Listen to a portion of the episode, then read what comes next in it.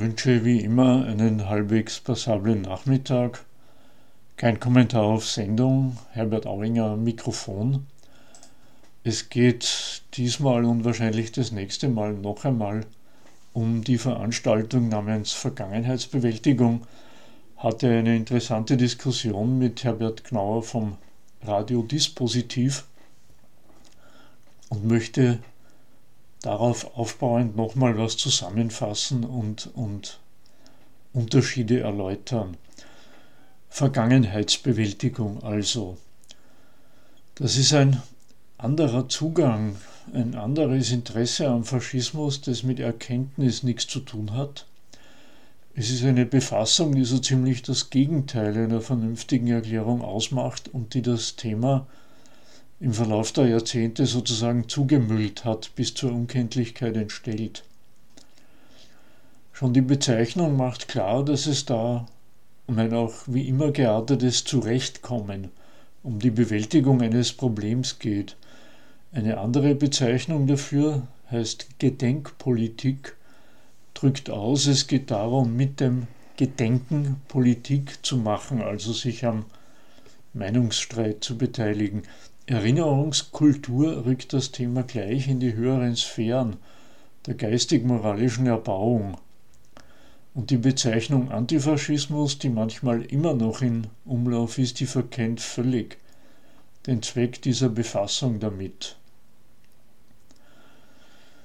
Ja, die Vergangenheitsbewältigung widmet sich eben einer, andere, einer anderen Frage und das Bedürfnis erschließt sich, wenn man sich an die Angriffe erinnert, die Jörg Haider-Selig in Form seiner sogenannten Ausrutscher dagegen gestartet hat. Etwa im Spruch von der ordentlichen Beschäftigungspolitik im Dritten Reich. Dem Haider ist da immer ein sehr eigenartiger Vorwurf gemacht worden, völlig jenseits der Frage, ob seine Behauptungen stimmen. Er habe damit dem Ansehen Österreichs geschadet, war der Vorwurf, und dem ist zu entnehmen, welche Ansprüche da an Auskünfte über den Nationalsozialismus gestellt werden. Die Frage lautet, wie müssen wir ganz allgemein und speziell Politiker als Repräsentanten der Gegenwart, wie müssen wir über den Faschismus reden, damit eine taugliche Selbstdarstellung für uns und unsere Demokratie daraus wird. Das Reden soll nicht den Faschismus erklären, es geht nicht um richtig oder falsch, sondern die Stellungnahme zum Faschismus soll etwas über den aussagen, der sie tätigt, auf den in seiner Eigenschaft als heutiger guter Österreicher oder Deutscher, auf den soll ein gutes Licht fallen, indem er über den Faschismus herzieht. Die Auskunft Haiders war übrigens sachlich richtig, denn das Dritte Reich hat eine erfolgreiche Beschäftigungspolitik gemacht das ist ein Faktum und das liegt daran, dass Faschismus und Demokratie, dass beide Systeme eine Marktwirtschaft steuern und benutzen und daher registrieren, dass immer mal wieder Leute nicht gebraucht werden, Volksgenossen nutzlos sind und dem Staat auf der Tasche liegen oder sogar auf systemfeindliche Gedanken kommen, was seinerzeit noch der Fall war. Warum darf man das nicht sagen? Warum verliert einer darüber sogar den Posten des Landeshauptmanns? Ja nun, wer das so sagt, der unterstellt eben eine Identität von Demokratie und Faschismus, eine Gemeinsamkeit und das darf man nicht. Das stellt das Dritte Reich nämlich als einen Staat hin, der sehr vertraute Drangsale und Probleme gemanagt hat. Stattdessen befördert man das Ansehen der Gegenwart, indem der Faschismus als das ganz andere hingestellt wird als das böse Gegenbild zur guten Demokratie, die mit dieser nichts gemeinsam haben darf. Also handelte es sich bestenfalls um Pseudo-Beschäftigungspolitik wegen Rattenfängerei. So darf dann die damalige Beschäftigungspolitik schon aufgegriffen werden.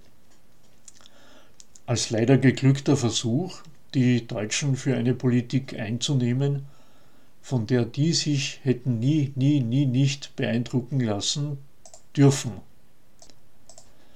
Bei der Benutzung des Faschismus zur Bewerbung der Demokratie wird eben Schwarz-Weiß-Malerei betrieben und wird über beide Systeme gelogen, dass es eine Freude ist, um so eine geschönte Demokratie als Gegenbild zum dämonisierten Faschismus darzustellen. Vom Faschismus wird ein Feind, von der Demokratie ein Freundbild gezeichnet, ohne dass die mit ihren Eigenheiten groß Thema sind. Die Demokratie will einfach als Antithese gelten. Die Vergangenheitsbewältigung besteht im dosierten, eifrigen Bekenntnis zu unseren vergangenen Verbrechen. Sie bewerkstelligt auf diese Weise die nationalistische Identifizierung mit der eigenen Vergangenheit, auch wenn man da praktisch gar nichts damit zu tun haben kann, und demonstriert durch diese übernommene Verantwortung für Taten, die man nicht begangen hat, die moralische Sonderklasse der jetzigen Nation. Wer sich also rücksichtslos und völlig offen seiner Vergangenheit stellt, mit der er nichts zu tun haben kann, vielleicht auch wirklich nur durch die Gnade der zu späten Geburt, jedenfalls wird so die Deutungshoheit über den Nationalsozialismus beansprucht und damit beansprucht man Maßstäbe bei der Verurteilung aller, die es nicht so halten. Einmal ein Beispiel dieser Sorte Theoriebildung. Was kommt eigentlich raus? Die Behauptung ist, dass schon die Fragestellung ein Auftakt zur Verrätselung ist. Die Fragestellung lautet, wie waren Hitler und der Nationalsozialismus möglich? Achtung, Vorsicht! Diese übliche, die durchgesetzte Frage in der Faschismusforschung, wie war denn sowas nur möglich, ist von ihrer Logik ja gezinkt. Sie enthält schon den wesentlichen Teil der Antwort. Sie unterstellt nämlich, dass das, der Faschismus, eigentlich unmöglich ist, dass das eigentlich ausgeschlossen sein sollte, eigentlich nicht passieren könnte und dürfte. Der nachhaltige Eindruck des Dritten Reichs in der Geschichte ist eigentlich unvorstellbar und wenn alles mit rechten Dingen zugegangen wäre, dann hätte es das alles nie gegeben.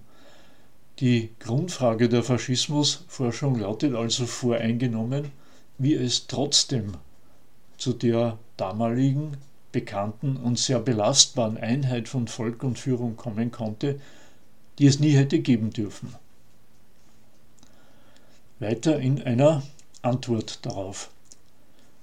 Bei der Eroberung der Macht, Zitat, bei der Eroberung der Macht durch die Nationalsozialisten gab es ein Ineinandergreifen von Gewalt und Verführung. Der Terror gegenüber politisch Missliebigen und Juden war eine Seite des Regimes, die andere war ein Eingehen auf Sehnsüchte und Hoffnungen breiter Massen der Bevölkerung. Aha, die Eroberung der Macht war anders geartet und weniger ordentlich als einige Jahrzehnte später wo die alten Machthaber oder ihre bisher in Opposition befindlichen Nachfolger per Wahl bestätigt werden. Oder doch nicht? Stattdessen Gewalt und Verführung, wirklich? Auch die NSDAP hat ihre Wahlkämpfe geführt, ihre Stimmanteile gewonnen. Hitler wurde von einer Parteienkoalition zum Kanzler gemacht und konnte mit Unterstützung des Reichspräsidenten, ein Ineinandergreifen der Staatsorgane also, seine Agenda abarbeiten. Die Gewalt gegen Juden und politisch Missliebige bestand wesentlich in der Benutzung der längst vorhandenen staatlichen Gewaltapparate nach Regierungsantritt. Dass die Nationalsozialisten sehr wohl Sehnsüchte und Hoffnungen der Bevölkerung erfolgreich angesprochen haben, ist hier noch notiert. Äh, Beschäftigungspolitik etwa. Welche das waren, wird hier nicht erwähnt, aber um das normale Verhältnis von Volk und Führung darf es sich nicht gehandelt haben, stattdessen um fragwürdige Verführung. Zwischenbemerkung, die Belege und Literaturangaben wie immer in der Mitschrift auf cba.media. Podcast kein Kommentar, dort auch wie immer alles zum Nachhören und zum Nachlesen. Weiter geht's mit der Verfremdung des Nationalsozialismus in dieser Darstellung. Zitat. Wie konnte er, Hitler, mit seiner Massenbewegung, aha, einen hochentwickelten und modernen Industriestaat mit einer großen kulturellen Tradition unter seine diktatorische Gewalt bringen. Wie war es möglich, dass die überwiegende Mehrheit der Deutschen sich mit diesem Unrechtsregime arrangiert hat? Wie konnten sich in einer solchen Gesellschaft mit ihrer rechtsstaatlichen Tradition und ihrer technisch-wissenschaftlichen Leistungsfähigkeit derartige kriminelle Verfolgungs- und Vernichtungsenergien entfalten, wodurch die Kriminalitätsrate dieser Gesellschaft bis dahin nicht höher war als die in den anderen europäischen Ländern. Zitat Ende. Industriestadt mit Kultur, aha, Bevölkerungsmehrheit, rechtsstaatliche Tradition, Technik und Wissenschaft sind hier eigentlich antifaschistisch eingestellt und daher müssen sie irgendwie entgleist sein. Ja, warum denn? Da werden völlig disparate Phänomene aufgelistet, denen wird eine antifaschistische Qualität angedichtet und daraus wird ein Rätsel komponiert. Wieso soll denn eine Industrie oder ein, eine Kultur, wie sollen Technik und Wissenschaft, alles Elemente, die vom und im Dritten Reich benutzt wurden, eigentlich unverträglich mit einer Diktatur sein?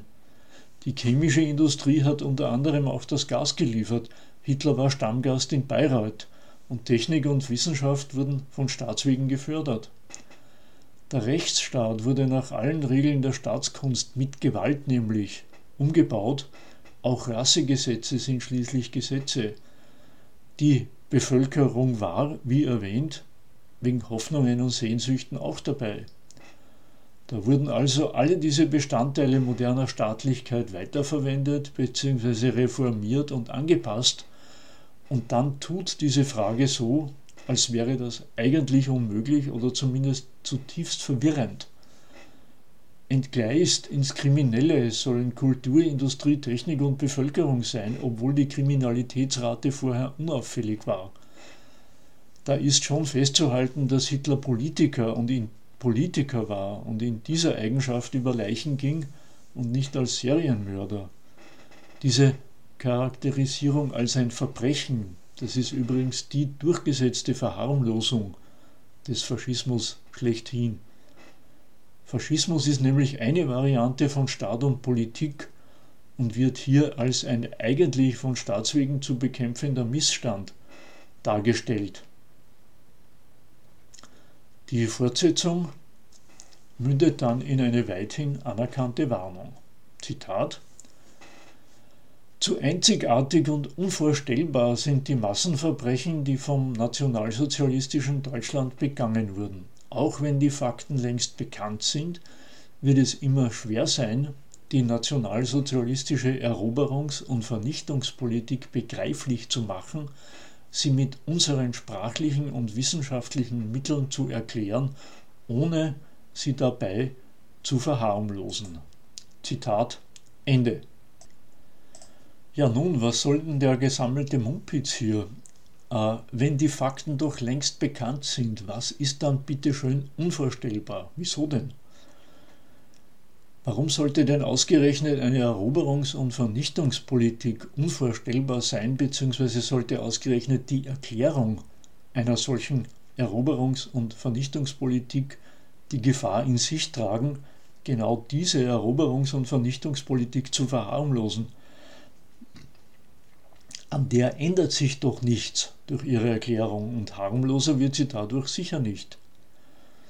Wenn diese Sorte Faschismusanalyse im Wesentlichen zu Protokoll gibt, dass man sich längst bekannte Fakten einfach nicht vorstellen können will, dann enthält dieses Weltbild schon eine Auskunft über die darin enthaltenen unvorstellbaren Phänomene.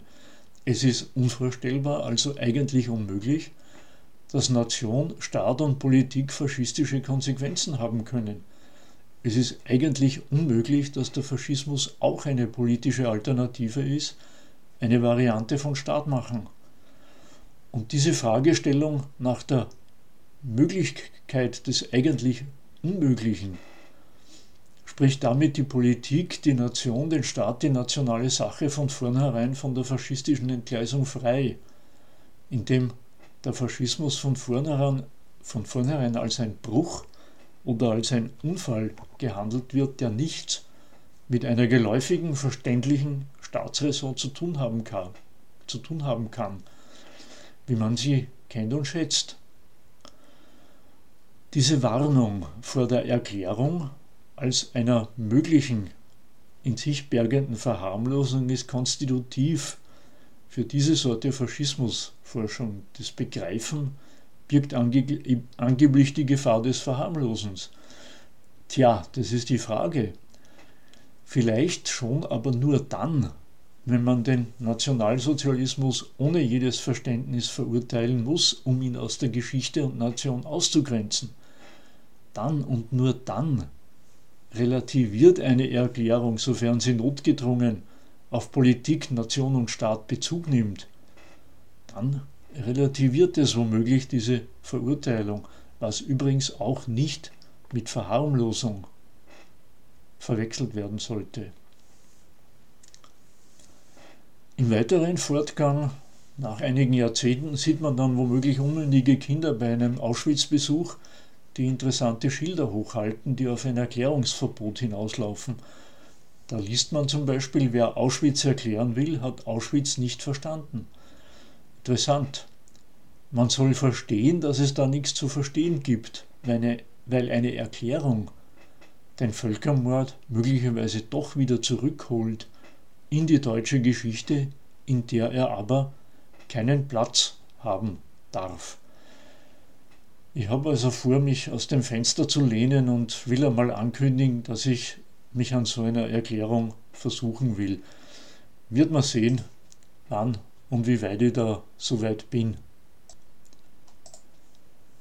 Die Vergangenheitsbewältigung hat inzwischen selbst eine 70-jährige Vergangenheit und deren Etappen korrespondieren durchaus dem jeweils erreichten Stand der deutschen Souveränität von der lizenzierten Gründung der BRD bis zum erfolgreichen Anschluss der DDR, mit dem übrigens auch die anfängliche Bewältigung revidiert ist, aber nicht in dem Sinn, dass das Geschichtsbild offiziell revidiert wird und die Leugnung der Gaskammern die Nation von ihrer inzwischen so grandios genutzten Schuld befreit.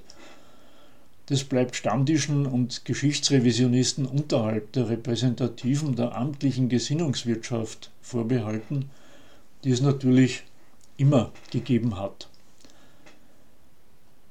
Die Bewältigung ist am Ziel nämlich so, dass die moralische Verwaltung von Millionen toter Juden endgültig von Deutschland für Deutschland betrieben wird – und die geläuterte Nation immer öfter ein widerspenstiges Ausland mit der Nazikeule traktiert.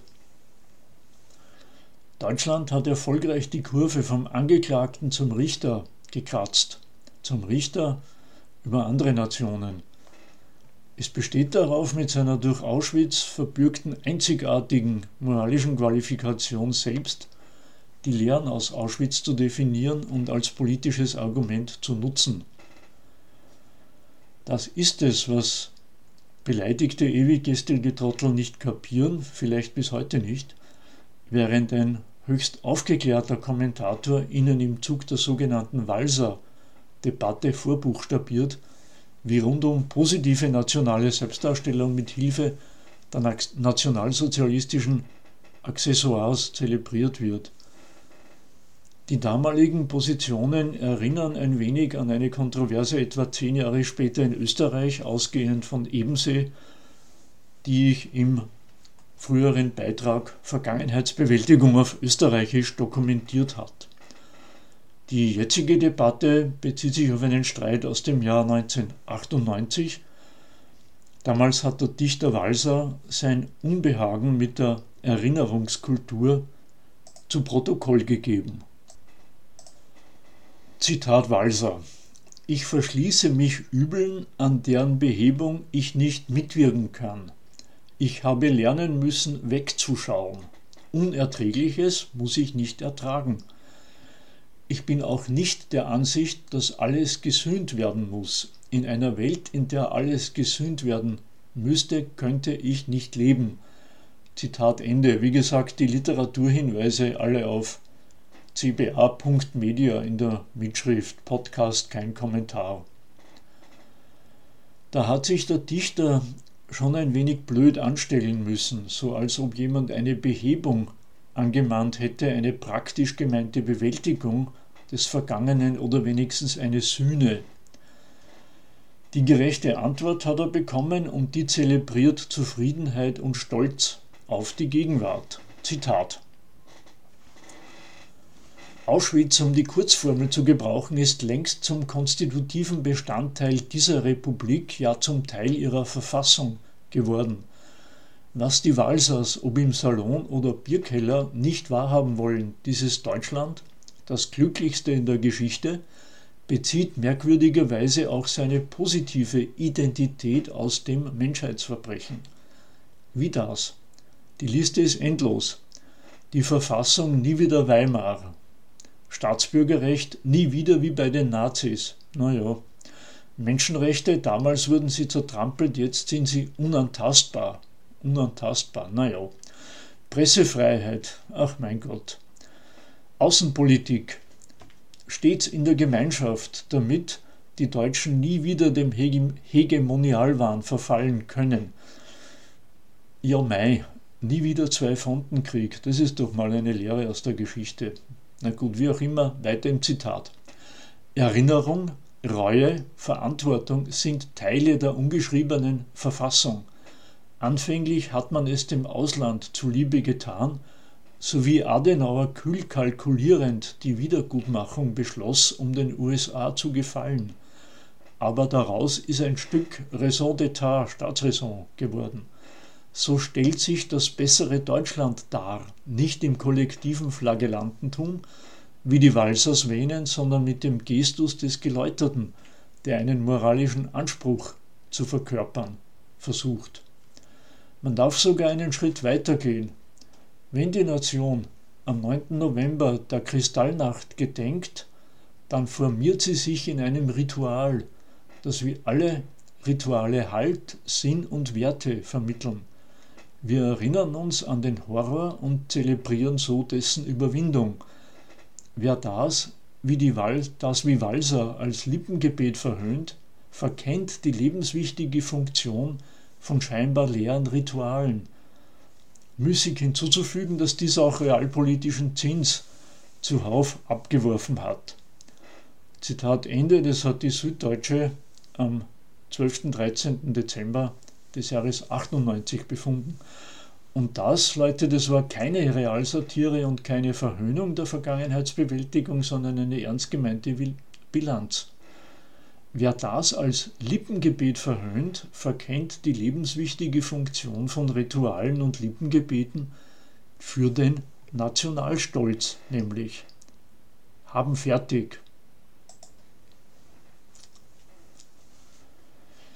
Gut, das war es für heute. Ich habe mir noch vorgenommen, noch einige Highlights der Vergangenheitsbewältigung zu kommentieren. Da gehört auf alle Fälle noch einmal dazu die sogenannte Goldhagen-Debatte, die auch schon länger zurückliegt. Und dann möchte ich noch die äh, Stichworte Einzigartigkeit, Unerklärlichkeit, nicht, nicht äh, Einordnbarkeit erläutern, was es mit denen auf sich hat und mit denen ja inzwischen ein regelrechtes Erklärungsverbot ausgesprochen und offenbar schon Schulkindern vermittelt wird. Ansonsten gilt auf cba.media Podcast kein Kommentar, ist alles nachzuhören und nachzulesen und auch Beschwerden, Einwände, auch Ermunterungen werden dort gern entgegengenommen, wenn wer glaubt, das ist zu einseitig, was ich zur Vergangenheitsbewältigung erzähle, ist gern aufgerufen, äh, angebliche bessere Bewältigungen oder Auskünfte über den Faschismus mir mitzuteilen.